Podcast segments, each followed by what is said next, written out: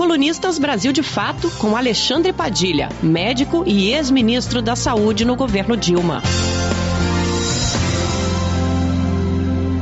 Esta semana chegaremos a 100 mil óbitos confirmados por Covid-19 no Brasil. Começo de agosto, 100 mil óbitos confirmados. Nem a baixa testagem provocada pelo governo Bolsonaro, nem todas as ações de esvaziamento do Sistema Único de Saúde que estão em curso desde quando começa o governo Bolsonaro, com a manutenção do congelamento de 20 anos dos recursos, com a destruição do Mais Médicos, com as mudanças do financiamento na atenção primária em saúde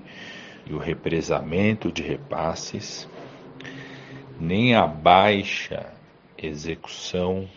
dos recursos adicionados ao orçamento do Ministério da Saúde neste ano pelo Congresso Nacional, não atingindo nem metade da sua execução, nem a tentativa do Ministério da Saúde de esconder com os dados no seu portal, que foi revertido pela Justiça, pelo STF, tudo o que Bolsonaro tentou fazer para esconder do povo brasileiro e do mundo esta marca de 100 mil óbitos confirmados, nada disso foi capaz de evitar essa tragédia. Certamente já chegamos a este patamar há muito mais tempo. É que a baixa notificação, o desmonte das ações de vigilância, a baixa testagem, a falta de transparência nos dados de síndrome respiratória aguda grave fizeram que a gente atingisse esta marca agora na primeira semana de agosto. O mais incrível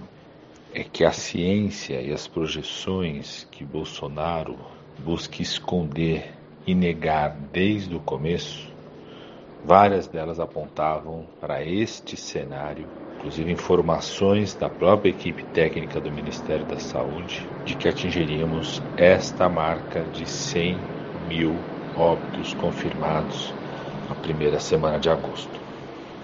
Esta semana foi lançado por um conjunto de entidades da sociedade civil, a Frente em Defesa da Vida, uma proposta de um plano emergencial para superarmos este momento trágico, tentarmos reduzir esta caminhada de óbitos e buscarmos reorganizar o SUS para enfrentar não só a pandemia, mas todos os problemas de saúde advindos dela.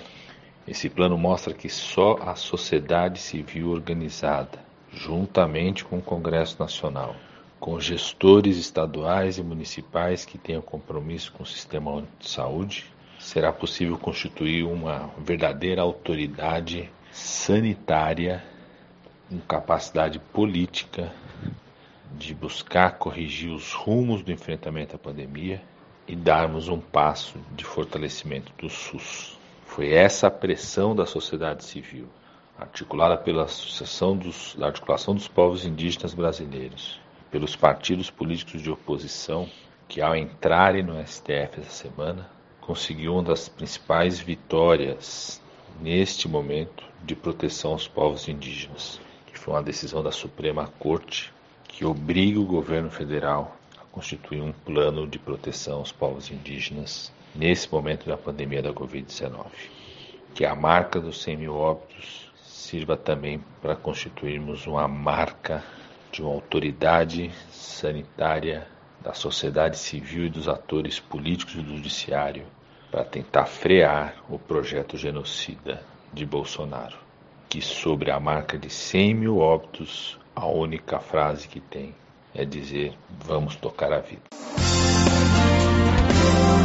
Você ouviu o ex-ministro da Saúde, Alexandre Padilha.